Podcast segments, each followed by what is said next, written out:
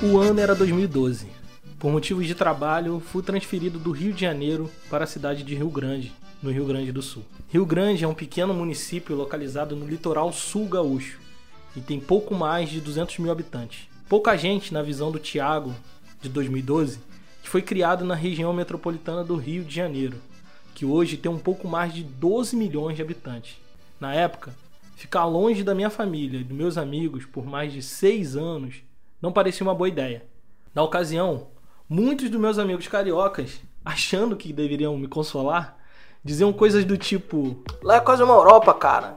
Muito mais limpo, organizado que aqui. Ou até mesmo um. Só tem lourinha do olho claro lá, cara. Tu vai se dar bem. E eu me consolei nesses pressupostos jacistas de pessoas que nem sequer havia pisado no Rio Grande do Sul.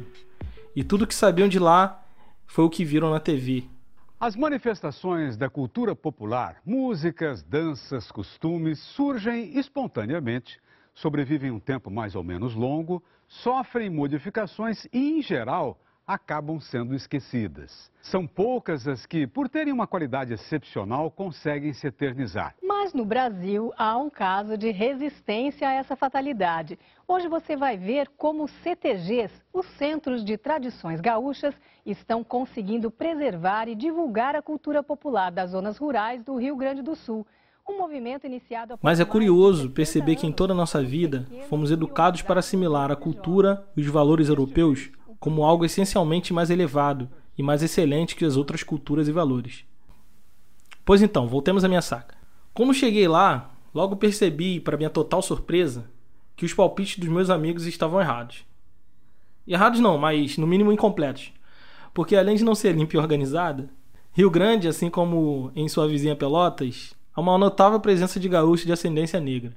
Portanto, não tem só branquinha de olho claro, como acreditavam meus amigos. E não é só isso, é possível ver de forma muito evidente o quanto a cultura negra contribuiu para a construção da identidade dos gaúchos e gaúchas que vivem nas mais diversas regiões do estado. Meu nome é Thiago e o História Preta de hoje vai falar sobre o invisível gaúcho negro.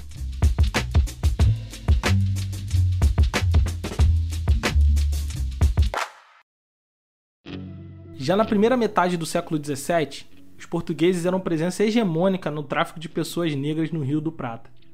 Durante todo o século XVIII, negros e negras continuavam chegando ao Rio Grande do Sul, trazidos à força, junto das primeiras frotas de ocupação que visavam conter o avanço espanhol sobre a região. Até mais ou menos 1850, a chegada na província da maioria massiva dos negros escravizados vão se dar pelo porto de Rio Grande. É difícil calcular com exatidão o número de escravos que chegaram durante todos esses anos pois não há censos demográficos ou listagens precisas sobre o período. Isso seria melhor quantificado através das documentações que deveriam ter na alfândega de Rio Grande, porque era essa a instituição responsável por esses números. Mas a maior parte dos documentos foram destruídos por volta de 1970, durante a ditadura militar. Mas com base em diversas fontes documentais e censos, podemos apenas nos aproximar do que realmente foi o número demográfico da população negra no Rio Grande do Sul durante esses períodos. Estima-se que o estado todo do Rio Grande do Sul tinha cerca de 70 mil habitantes em 1814. Desses 70 mil, 37% eram de negros. Em Rio Grande, por exemplo, a porcentagem de negros para o mesmo período era de 35%. Os números realmente impressionantes são os do município de Pelotas, que é vizinha a Rio Grande. Calcula-se que em 1833, mais ou menos, Pelotas tinha 51% de toda a sua população composta por pessoas negras escravizadas. E para entender melhor o impacto desses números na cultura local, eu conversei com a Fernanda Oliveira, doutora em História e pesquisadora com enfoque no pós-abolição. No início do século XIX, por exemplo, Pelotas chega a ter uma população cativa que alcança quase metade da população. E ainda a gente tem um número considerável de pessoas livres, o que significa falar que a população negra desse lugar era maior que a população de brancos e mesmo de indígenas.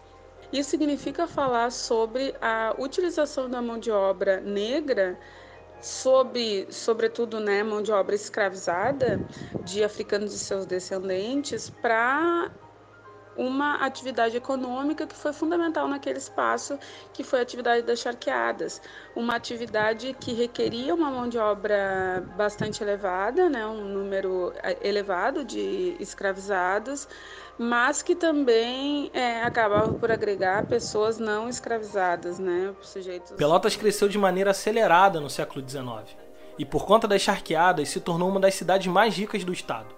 O mercado do charque fez crescer exponencialmente o número de habitantes da região e exigiu uma demanda colossal de mão de obra escravizada. Relatos como do naturalista e viajante Auguste de Saint-Clair, em sua obra Viagens do Rio Grande do Sul, nos dá a dimensão do tratamento dado aos escravos. Os negros são tratados com rudeza. O Sr. Chaves, tido como um dos charqueadores mais humanos, só fala aos seus escravos com exagerada severidade, no que é imitado pela sua mulher. Há sempre na sala um pequeno negro de 10 ou 12 anos, cuja função é de ir chamar outros escravos, servir água e prestar pequenos serviços caseiros. Não conheço criatura mais infeliz que essa criança. Nunca se assenta, jamais sorri e em tempo algum brinca. Passa a vida tristemente encostado à parede e é frequentemente maltratado pelos filhos do dono.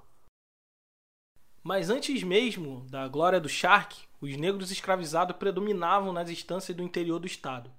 Pesquisas mais recentes baseadas em inventário pós-mortem indicam que nas mais diversas regiões os escravos montavam a cavalo, andavam armado, estavam integrados à lida do campo e eram um fator essencial no que diz respeito à economia pecuária.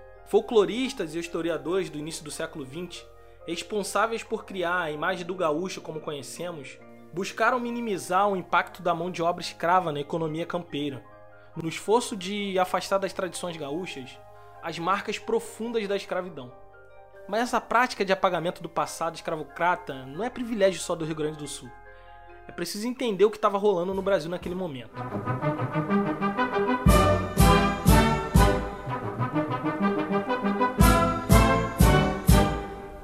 Na virada do século, surgiu o Brasil republicano. E esse Brasil, ele se propunha a olhar para o futuro e considerava o passado escravocrata uma vergonhosa mancha na história do Brasil. Mas a reparação desse passado veio de uma forma mais desastrosa possível, pois buscava-se um caminho para construir uma identidade nacional baseada na ideia da mistura das três raças, ao mesmo tempo que se esforçava para que os horrores da escravidão e do genocídio das nações indígenas fossem totalmente apagados da memória coletiva do país. Naquele momento, teorias de supremacia racial ganhavam legitimidade científica e deveriam garantir a superioridade da raça branca com a popularização do trabalho livre. Na Europa e nos Estados Unidos, disseminava a ideia de que a miscigenação das raças significava a degeneração da raça branca e, por consequência, explicava o fracasso de uma nação. Portanto, na visão republicana, o Estado brasileiro tinha a missão de consertar esse erro chamado miscigenação, que explicava o porquê de sermos tão atrasados. Nessa visão, indígenas, negros e mestiços representavam um obstáculo para que o país alcançasse o status de civilização plena. Por isso, o esquecimento vira o nosso principal produto cultural. Nós nem escravos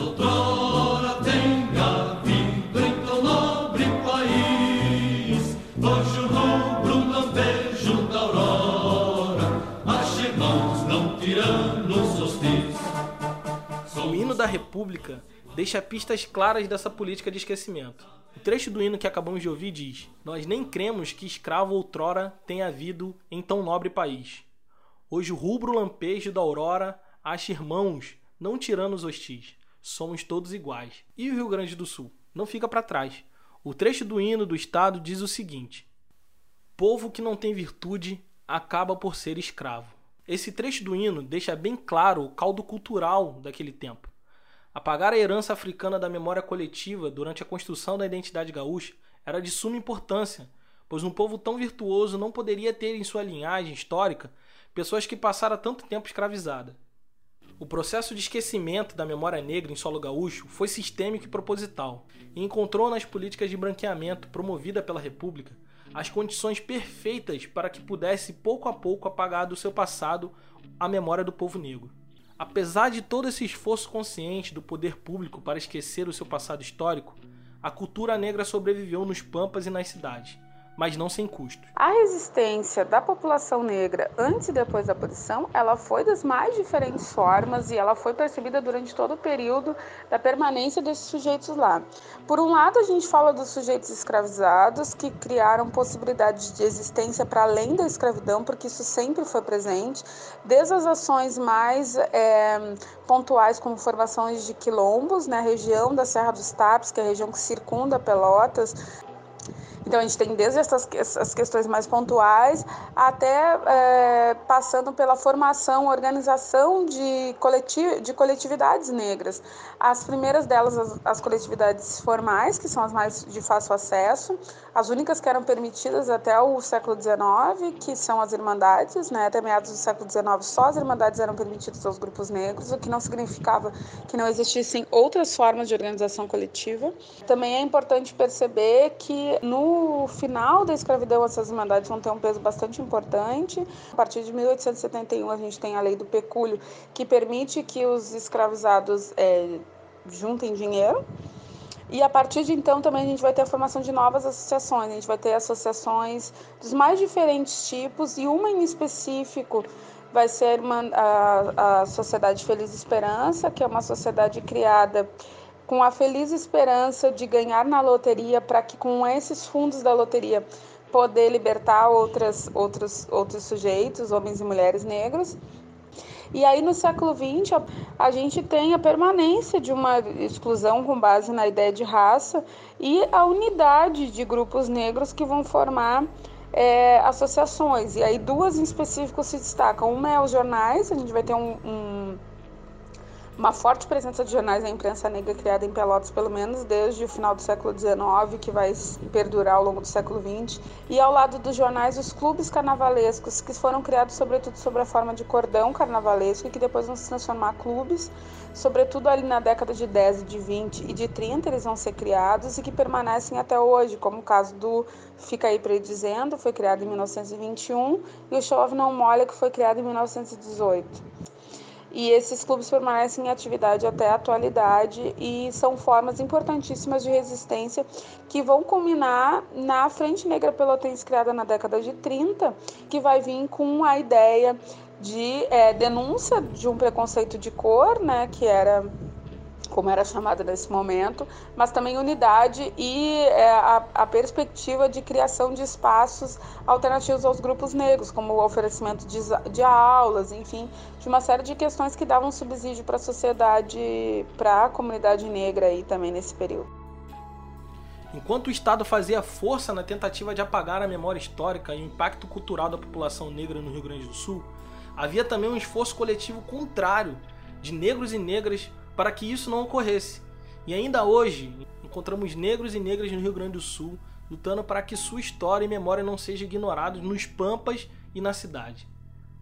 Eles são acadêmicos como a Fernanda, que produzem ciência pesquisando a trajetória dos seus ancestrais. São ativistas sociais que fortalecem e empoderam a comunidade negra no campo e na cidade. São lideranças religiosas que mantêm viva a religiosidade de matriz africana. São líderes políticos representando o interesse da população negra nos mais diversos espaços do poder público. São artistas, professores, médicos, jornalistas, escritores, enfim, são pessoas negras e gaúchas. Apesar de acharem que não, elas existem e existem muito. Yeah, uh, eu tô de boa e vou seguindo em frente. Quebrar corrente negativa, despachando da firma quem não tá disposto e pronto. Eu. E esse som que você tá ouvindo agora é de um gaúcho um gaúcho preto, e um dos maiores rappers que nós temos na cena nacional. O nome dele é Zudzilla, e se você quiser conhecer mais do som dele, cola lá no Spotify. Ele tem um álbum sensacional chamado Faça a Coisa Certa. Então você pode ouvir, conferir. Então fica aí com o som e até a próxima. Vagabundo, pensar confunde, eu sou confuso, sei que querer muito é perigoso, mas sem perigo é deprimente. Pensamentos brodam na minha cabeça. Direto eu boto meu futuro em xeque, arrisco, sabendo que o risco de vencer existe. A vida é jogo e quem vive pra não perder, não vive perde tempo. Eu sempre faço a coisa certa, eu sempre faço a coisa certa. Eu sempre faço a coisa certa, faço a coisa certa, faço a coisa certa. Eu sempre faço a coisa certa. Eu sempre faço a coisa certa. Eu sempre faço a coisa certa. Eu faço a coisa certa. Eu faço a coisa